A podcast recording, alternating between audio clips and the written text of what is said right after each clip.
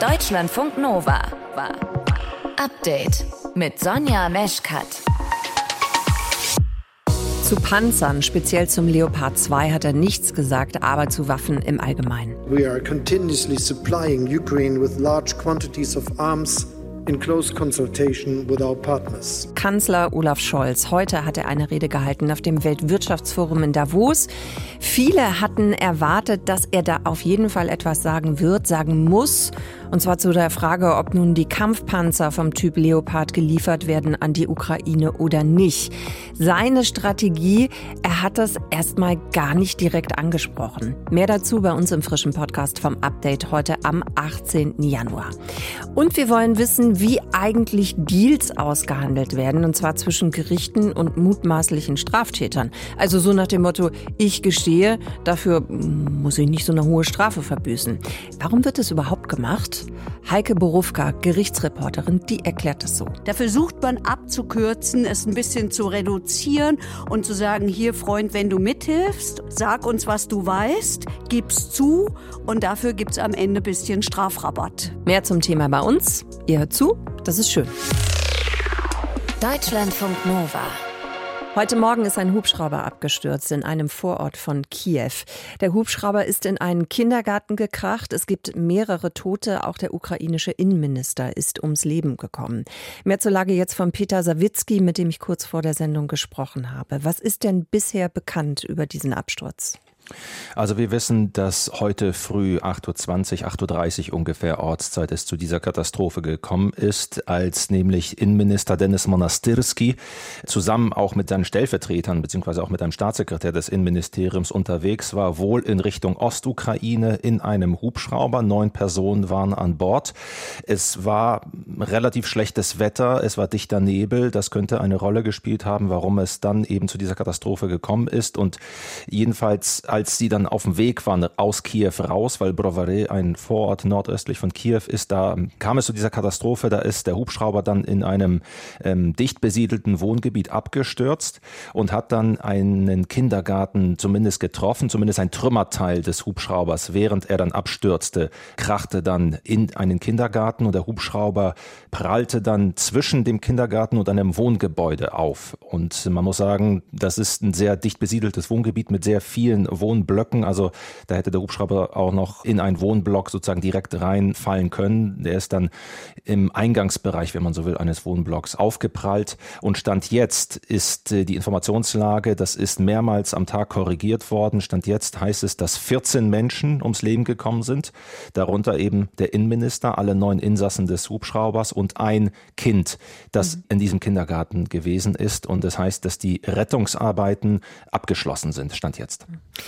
Wie wird denn dieser Absturz jetzt eigentlich untersucht? Also wird dazu ermittelt und wenn ja, in welche Richtung? Ja, es wird untersucht. Es sind relativ schnell ähm, Untersuchungen angekündigt worden. Die sind im Prinzip auch relativ schnell nach dieser Katastrophe eingeleitet worden und es wird in mehrere Richtungen ermittelt. Zum einen muss man sagen, direkt um Kiew herum gibt es kein akutes Kampfgebiet. Immer wieder kommt es hier zu Luftangriffen, zu Luftalarm. Den gab es beispielsweise auch zuletzt am Samstag. Es gab auch Explosionen hier in der Nähe von Kiew, aber es gilt als unwahrscheinlich. Manche sagen als ausgeschlossen lassen, dass äh, dieser Hubschrauber abgeschossen worden sei. Man geht davon aus, dass es möglicherweise ein technischer Defekt sein könnte, denn von den Beobachtungen der Augenzeugen her, einige Personen haben das ja von ihren Wohnblöcken, von ihren Wohnungen aus beobachten können, da heißt es demnach, dass der Hubschrauber äh, Feuer gefangen hatte, dass er auch ohnehin sehr niedrig geflogen war, gekreist sei und dann eben in Begriff war abzustürzen. Das könnte eben auf technische, auf schwerwiegende technische Probleme hindeuten. Das wird jetzt erstmal untersucht. Hinzu kommt, kommt, dass auch Sabotage als eine mögliche Absturzursache zumindest nicht ausgeschlossen werden kann. Auch in die Richtung wird ermittelt oder dass der Pilot einen Fehler begangen hat, also menschliches Versagen. Aber Stand jetzt ist es relativ unklar, was wirklich passiert ist. Kannst du uns noch ein bisschen mehr sagen zu der Rolle des Innenministers von Denis Monastrinski? Ähm, wie wichtig ist er gewesen für auch Volodymyr Zelensky, den Präsidenten, jetzt eben auch vor dem Hintergrund des Krieges? Ja, für ihn persönlich ist das äh, sicherlich nochmal zusätzlich ein Schlag, also für Zelensky. Er hat sich natürlich auch relativ schnell geäußert, hat von einem schwarzen Morgen hier in der Ukraine, von einer Tragödie gesprochen. Monastirski ist ein politischer Weggefährter von Zelensky gewesen seit 2019, also seit Zelensky Präsident geworden ist. Da war er ein ähm, ja, Parteiweggefährte und ist 2021 zum Innenminister ernannt worden. Und das Innenministerium spielt natürlich in Kriegszeiten eine umso wichtigere Rolle. Die Sicherheitspolitik ist ja dann eben eine auswärtige und eine innere Angelegenheit. Und als äh, Vorgesetzter zum Beispiel eben der Polizei hat er hier eine wichtige Rolle gespielt. Und diese Rolle muss jetzt eben jemand Neues ausfüllen. Und Stand jetzt soll das der bisherige Polizeichef Igor Klimenko sein, der zum Vize-Innenminister ernannt worden ist, vorübergehend bzw. geschäftsführend, aber in der Funktion soll er jetzt äh, die Pflichten des Innenministers ausfüllen. Und weil Monastirski eben auch ein Weggefährter, ein Vertrauter von Zelensky gewesen ist, wird es für ihn sicherlich umso mehr darauf ankommen, bei dieser Schlüsselposition jemanden an seiner Seite zu haben, mit dem er vertrauensvoll zusammenarbeiten kann. Denn die innere Sicherheit spielt mit Blick zum Beispiel eben auf Kollaboration äh, mit Russland, die es ja auch in einigen Fällen gegeben hat, in der Ukraine auch eine sehr wichtige Rolle. Du warst ja heute selbst eben an diesem Ort, also wo dieser Absturz äh, passiert ist. Was ist denn dein Eindruck gewesen überhaupt? Also was macht dieses Ereignis mit dem ukrainischen Volk oder konntest du mit Menschen sprechen? Wir haben nicht direkt mit Menschen sprechen können, also zum Beispiel mit Eltern, die betroffen sind in dieser Art und Weise mhm. von diesem Absturz. Also sind ja auch Kinder noch im Krankenhaus, wie es heißt. Aber eine Bewohnerin, eine Anwohnerin, die zwei Enkelkinder dabei hatte, die hat äh, etwas sehr Bemerkenswertes gesagt. Die hat dann und das so geschildert, dass sie ihre Enkelkinder natürlich trösten muss, dass sie ihnen das auch erstmal erklären muss, was hier passiert ist. Die wirkten auch da durchaus verängstigt.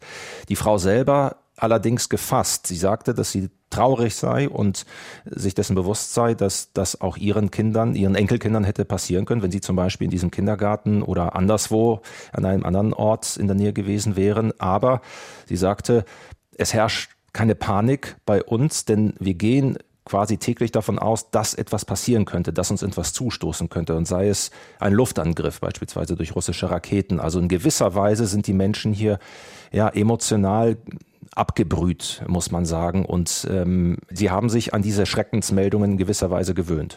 Bei einem Hubschrauberabsturz in der Ukraine sind 14 Menschen ums Leben gekommen, darunter auch der ukrainische Innenminister. Infos und Eindrücke von unserem Korrespondenten für die Ukraine, Peter Sawicki. Deutschlandfunk Nova. Update. Liefert er oder liefert er nicht? Das war heute die große Frage vor der Rede von Bundeskanzler Olaf Scholz auf dem Weltwirtschaftsforum in Davos. Konkret ging es um Kampfpanzer vom Typ Leopard 2, die an die Ukraine geliefert werden könnten oder eben nicht. Das hängt davon ab, wie die Bundesregierung sich entscheidet. Veronika von Boris aus den Deutschlandfunk Nova Nachrichten hat die Rede des Kanzlers verfolgt. Veronika, was hat Scholz denn gesagt? Also er hat eine knappe halbe Stunde gesprochen, ist eingestiegen tatsächlich mit der Ukraine, hat darauf hingewiesen, was Deutschland jetzt schon alles tut für die Bewaffnung, den späteren Wiederaufbau des Landes, hat nochmal wiederholt, dass Russland diesen Krieg nicht gewinnen darf. Dann ging es darum, wie Deutschland energiepolitisch auf den Krieg reagiert hat. Es ging um den Klimaschutz, um Einwanderung.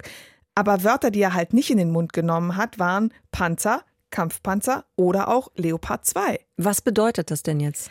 Also für die Ukraine ist das tatsächlich eine große Enttäuschung, denn die Regierung in Kiew, die hatte schon sehr große Hoffnungen gesetzt auf den Leopard 2, zumal Großbritannien ja schon zugesagt hat, als erstes Land moderne westliche Kampfpanzer zu liefern. Warum sind diese Panzer für die Ukraine so wichtig? Na, das sind schon einfach sehr, sehr hochentwickelte Waffen, die den Panzern, die Russland zurzeit einsetzt, weit überlegen sind. Westliche Experten sagen, mit so modernen NATO-Kampfpanzern könnte die Ukraine Angriffsoperationen starten, mit denen sie die von Russland besetzten Gebiete auch wieder zurückerobern könnte. Warum kann der deutsche Kanzler das denn entscheiden, also ob die Ukraine diesen Leopard 2 bekommt? Weil die Leopards in Deutschland hergestellt werden beim Rüstungskonzern Kraus Maffei Wegmann und weil Rüstungskonzerne halt nicht ohne Genehmigung exportieren dürfen. Für den Leopard 2 hat es diese Genehmigung in der Vergangenheit recht oft gegeben. Also viele europäische Länder haben ihn in ihrem Arsenal, Finnland, Schweden, Dänemark, die baltischen Länder, Polen, die Slowakei, Spanien. Auch weltweit wird er eingesetzt in der Türkei, Saudi-Arabien, Indonesien. Die kanadische Armee hat Leopard 2 Panzer. Aber die dürfen eben alle auch ohne deutsche Zustimmung nicht weitergegeben werden, auch nicht an die Ukraine. Einer der Gründe, warum diese Rede von Scholz heute so mit Spannung eben auch erwartet worden ist, das war ja auch, dass es auf ihn vor diesem Hintergrund ganz schön viel Druck gegeben hat. Ja, unter anderem haben Polen und Finnland gesagt, dass sie wirklich gerne jetzt auch Panzer liefern möchten, eben auch Leopard 2. Der NATO-Generalsekretär Jens Stoltenberg hat sich vor Scholz Rede auch in Davos geäußert und ebenfalls mehr Waffen, mehr Munition und sonstige militärische Hilfe für die Ukraine gefordert. Und das EU-Parlament hat heute den Druck auch nochmal erhöht und einen Antrag beschlossen, in dem Scholz persönlich aufgefordert wird, der Lieferung von Leopard 2 zuzustimmen. Also da gab es international wirklich einen enormen Druck. Was hat Scholz denn bisher abgehalten?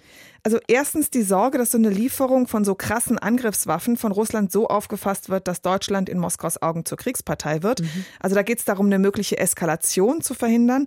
Andererseits gibt es auch Stimmen, die sagen, wenn Deutschland jetzt liefert, dann geht das nur aus den jetzigen aktiven Beständen der Bundeswehr und die hat dann selber nicht mehr genug Waffen.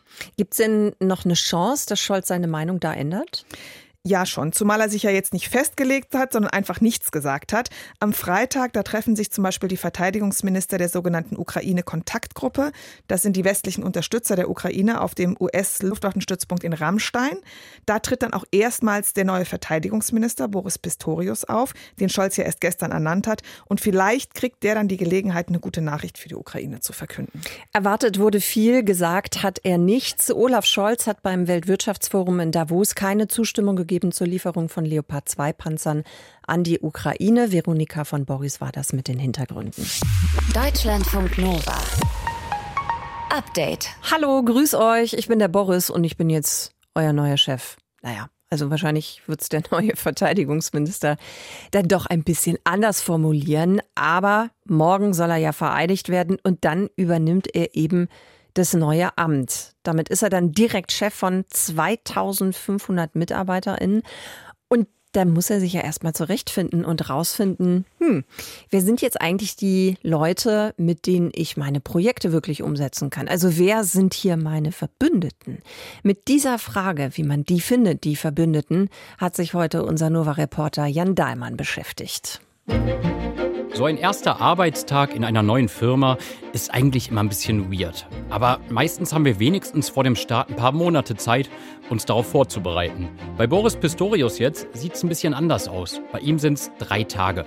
Montag hat der Bundeskanzler ihn angerufen und ihm gesagt, du, wenn du willst, dann bist du ab Donnerstag Verteidigungsminister. Ich musste nicht lange überlegen, das ist ein, eine so ehrenvolle, verantwortungsvolle Aufgabe, der ich mich niemals hätte entziehen wollen. Aber ich werde heute zu dem neuen Amt, das ich übermorgen erst antrete, inhaltlich noch gar nichts sagen. Das äh, kommt zu gegebener Zeit. Ja gut, wie denn auch? Er hat ja noch keine Minute in dem Amt gearbeitet. Trotzdem wird von ihm jetzt schon einiges verlangt. Die Ukraine will Waffenlieferungen und die Verbündeten wollen Absprachen treffen. Er wird also jetzt nicht viel Zeit haben, sich zurechtzufinden, muss schnell rausfinden, wie sind eigentlich die neuen Kolleginnen so drauf, was kann ich schnell umsetzen und vor allem wie und mit wem. Aber wie findet man das raus in so kurzer Zeit? Wie finde ich das perfekte Team? Ich frage nach bei Nadja Henrich. Sie ist Beraterin und Karrierecoach mit Fokus auf Führungskräfte. Erstmal ist so die erste Phase sicherlich von der Führungskraft, die jetzt neu in der Organisation startet, dass sie viel beobachtet, dass sie viel zuhört und viel Informationen sammelt. Das ist auf der einen Seite schon mal eine passive Rolle, die die Person innehat. Aber auf der anderen Seite ist sie auch aktiv ja, weil sie viel Gespräche führt, versucht zum entsprechenden Zeitpunkt Struktur und Orientierung zu geben und halt bei all dem wichtig ist, die Menschen kennenzulernen, die Strukturen, aber auch laufende Projekte. Also übersetzt, ein neuer Chef sollte jetzt nicht reinkommen, direkt auf den Tisch hauen und alles umschmeißen, sondern viel mit den Mitarbeitenden sprechen und auch mal darauf hören, was die so sagen. Was wünschst du dir von mir als Führungskraft? Was ist dir wichtig in der Zusammenarbeit? Und auch wenn ich jetzt als neue Führungskraft vielleicht Veränderungen einleiten muss, ein großer Change im Raum steht, ja, dass ich halt hier die Notwendigkeit aufführe. Warum ist es so? Also Verständnis schaffen und gucken, wie kann ich jeden Einzelnen mitnehmen und mir halt auch oder ja als Führungskraft mir bewusst sein, dass das halt ganz viele Individuen sind und jeder braucht was anderes. Und so läuft das auch bei uns in Anführungszeichen normalen Mitarbeitenden, wenn wir in einem neuen Job anfangen. Auch wenn wir nach Verbündeten suchen, sollten wir erstmal beobachten, zuhören und nicht direkt mit großer Klappe auffallen. Also sich selbst auch zu, ja, zu hinterfragen und sich auch dafür interessieren, wie man bei anderen ankommt. Und ich sage auch immer gerne, mal anzustreben, auch ein geschätzter Ansprechpartner zu werden in der eigenen Rolle und mit klassischen Eigenschaften zu überzeugen, Zuverlässigkeit, Engagement. Das sind natürlich jetzt alle keine grundlegend neuen Infos, aber Nadja Henrich sagt, das ist trotzdem immer noch die Grundlage für ein gutes Verhältnis zu den Kolleginnen. Und um wirklich guten Kontakt zu den Leuten im neuen Job zu haben und Verbündete zu finden, sollten wir auch nicht nur auf rein beruflicher Ebene kommunizieren, sondern vielleicht mal zusammen Mittagessen gehen oder in der Kantine einen Kaffee trinken. Viele Firmen geben neuen Mitarbeitenden auch eine Art Paten an die Hand. Es gibt viele Organisationen, die das mittlerweile ermöglichen. Und dann ist es letztendlich eine Person, ja, die mit mir so manchmal ganz kleine Punkte klärt. So banal es auch immer sein mag und ein auch fern vom Fachlichen unterstützt. Man könnte es jetzt sagen, die ersten Gehversuche, ne? sich zurechtzufinden, Orientierung zu haben, Tipps und Tricks, so dass man sich gut integrieren kann.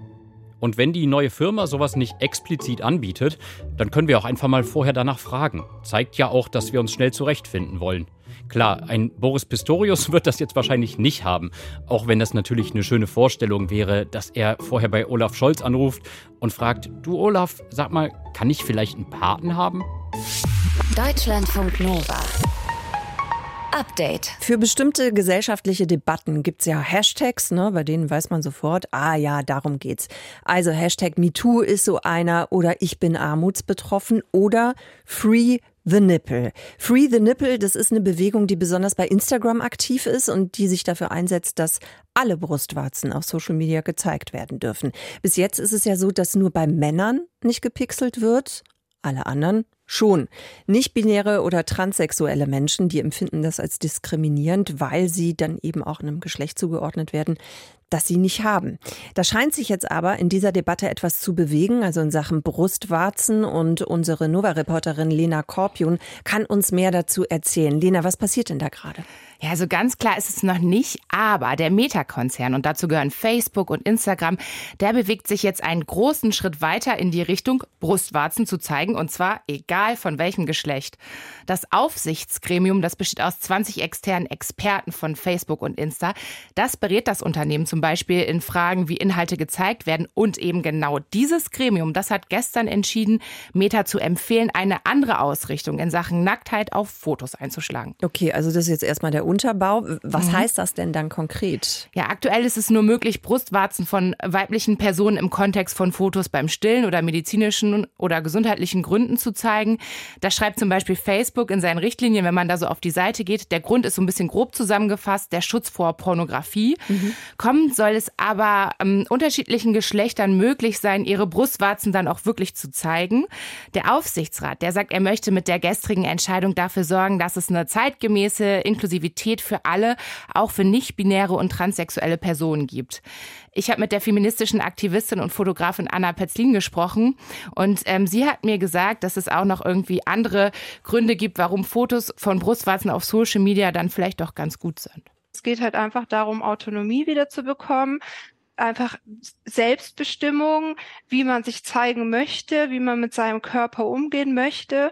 Und da Non-Binarität überhaupt keine Rolle gespielt hat bei dieser Festlegung von diesen Regeln, dass dann halt da irgendwelche Menschen sitzen, die halt mir vorschreiben, wie ich mich zeigen darf und was gezeigt werden darf und was nicht gezeigt werden darf aus so einer patriarchalen Denkweise. Ja, und Anna hat außerdem erzählt, dass es auch gerade für feministische Kunst einen riesen Fortschritt bedeutet, wenn selbstbestimmt über das Zeigen der eigenen Brustwarzen auf Fotos entschieden werden kann. Klar, Selbstbestimmung ist ein guter mhm. und wichtiger Punkt.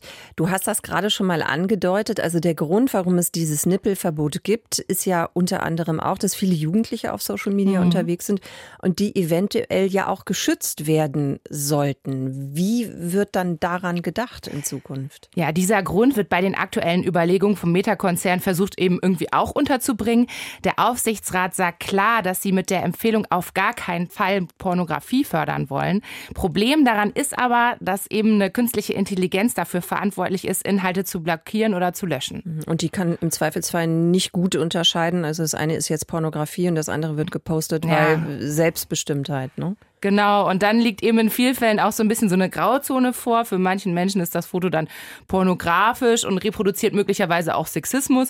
Und für andere ist das dann halt eben pure Kunst und Ästhetik.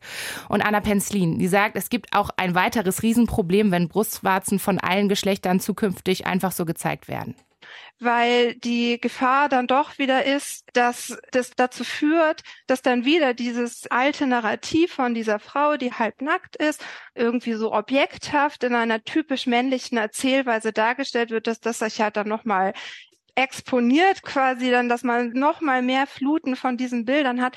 Das wäre quasi ein negativer Effekt. Das bedeutet, dass es möglicherweise dann auch einfach genau das Gegenteil zur Folge haben kann, wenn Brustwarzen gezeigt werden können.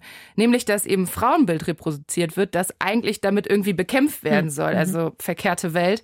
Und auch das kann irgendwie künstliche Intelligenz bisher noch nicht leisten. Also eben diese Schere. Aber bis es wirklich zu einer finalen neuen Richtlinie für Brustwarzen aller Geschlechter kommt, da ist auch noch so ein bisschen Zeit daran dann auch zu arbeiten. Also wird jetzt nicht von heute auf morgen passieren oder nee. in den nächsten ein bis zwei Wochen. Aber halten wir fest, vielleicht gilt Free the Nipple tatsächlich bald für alle, wenn auf Facebook oder Insta Fotos mit Brustwarzen gepostet werden. Lena Korpion aus der Deutschlandfunk Nova Redaktion war das mit Infos zum Thema. Danke dir. Gerne. Deutschlandfunk Nova. Update. Ich verrate euch, was ich weiß. Ich gestehe auch. Dafür will ich dann aber auch was von euch. Weniger Strafe absitzen zum Beispiel. Also so ein Gespräch läuft wahrscheinlich ein bisschen anders ab. Aber im Prinzip geht es bei diesem Deal zwischen Staatsanwaltschaft, Gericht und dem Beschuldigten genau darum. Wir spulen noch mal kurz zurück. Es geht konkret um den Raub aus dem Grünen Gewölbe in Dresden. Das war im November 2019 spektakulärer Raub von Diamanten und Brillis Gesamtwert ungefähr 113 Millionen Euro. So, die meisten Schmuckstücke, die sind schon wieder zurückgegeben worden im Dezember über einen Anwalt. Und vier der sechs mutmaßlichen Täter, die haben eben jetzt einen Deal gemacht. Die gestehen und bekommen dafür mildere Strafen. Wir möchten gerne mal wissen, wie solche Deals eigentlich funktionieren. Und dazu habe ich nachgefragt bei Heike Borufka, die ist Gerichtsreporterin für den Hessischen Rundfunk. Wann kommt denn so ein Deal überhaupt zustande? Also das Angeklagte auspacken und dafür dann eben weniger hohe Strafen bekommen. Das kommt immer dann zustande, wenn es um lange, schwierige Verfahren geht. Wenn es darum geht, vor allen Dingen Verfahren abzukürzen. Wir haben es häufig bei Wirtschaftsstrafverfahren, wenn äh, sonst über Jahre hinweg verhandelt werden müsste, wenn ohne Ende Urkunden verlesen werden müssten, Sachverständige gehört etc.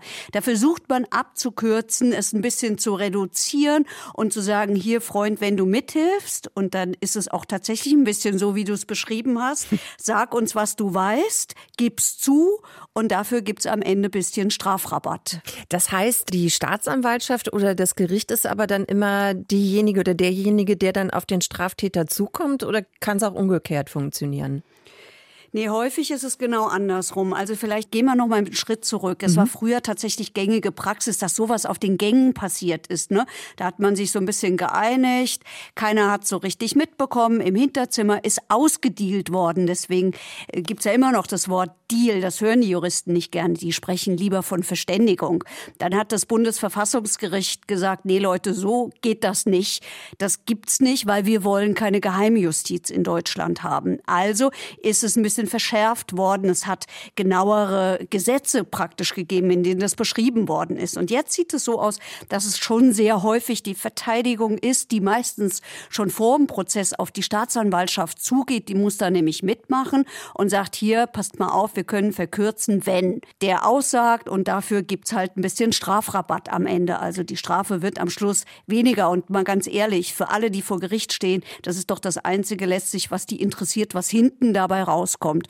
Und dann geht man zum Gericht. Häufig passiert das tatsächlich im Prozess, dass es laut gesagt wird, können wir mal über eine Verständigung reden. Ah ja, okay. Nun gibt es Gerichte, die machen das laut und öffentlich und andere, die machen es tatsächlich im Hinterzimmer, müssen aber hinterher sagen, das und das haben wir ausgedealt, was sie mhm. dann Verständigung nennen. Du hast gerade schon gesagt, ne, also am Ende geht es darum, weniger Strafe zu bekommen. Aber was heißt denn weniger Strafe? Wie viel wird denn dann erlassen? Da gibt es keine Zahlen, die vorgeschrieben sind. Aber nach meiner Beobachtung ist das immer so ein Drittel ungefähr. Ich würde sagen, 25 bis 30 Prozent geht's runter. Und jetzt ist noch was wichtig. Es geht bei diesen Verständigungen immer um das Strafmaß. Es geht nicht um den Schuldspruch, also nicht darum, welches Delikt wird hier am Ende eigentlich verurteilt, Diebstahl oder Raub, Bande, ja oder nein, nur was das alles erhöhen würde. Darauf lassen sich die Gerichte nicht ein, sondern die lassen sich nur ein beim Strafmaß. Und da ist es so, da gibt es Korridore. Also in dieser Verständigung, die dann öffentlich gesagt werden muss, steht drin und ist dann hörbar. Hier, wenn du gestehst, dann äh, verzichten wir ja auf vieles. Das ist ja prozessökonomisch eigentlich ganz wichtig. Die Verfahren werden deutlich kürzer dadurch. Und dann kriegst du von bis. Ja, mhm. es kommt nicht bei raus, dass ein Gericht sagt, dann bekommst du genau ein Jahr und drei Monate und das Ganze mit Bewährung. Und alles wird übrigens immer festgeschrieben. So, das ist nämlich noch die Frage, die ich auch noch habe. Also wenn das jetzt ausgedealt ist, ich verwende das Wort jetzt trotzdem mal, dann ist es auch wirklich abgemachte Sache. Oder kann das Gericht dann sagen, na okay, du hast uns das jetzt alles verraten, aber wir machen das jetzt trotzdem nochmal anders? Das ist so lange abgemachte Sache, solange sich beide an alles halten. Also wenn der Angeklagte oder die Angeklagte hergeht und sagt, jo, ich gebe das zu und das Gericht und auch die Staatsanwaltschaft sagt am Ende, naja, also das war aber kein Geständnis, was du hier abgegeben hast, dann platzt so ein Deal auch. Und ganz wichtig, ein Angeklagter muss nicht auf Rechtsmittel verzichten. Früher war das so. Ne? Da haben die Gerichte gesagt, hier, lass dich darauf ein, verzichte auf Rechtsmittel und dann ist das Ding auch gleich rechtskräftig. Dann müssen die auch für kürzere Urteile nämlich schreiben. Das ist nicht mehr so. Niemand muss darauf verzichten und es kommt häufig vor, dass dann tatsächlich in Revision oder in Berufung gegangen wird. Wie strafmildernde Deals zwischen Staatsanwaltschaft, Gerichte und äh, Beklagten zustande kommen, darüber haben wir gesprochen mit der Gerichts Rechtsreporterin für den Hessischen Rundfunk mit Heike Borufka. Deutschlandfunk Nova. Update. Immer Montag bis Freitag auf deutschlandfunknova.de und überall, wo es Podcasts gibt. Deutschlandfunk Nova.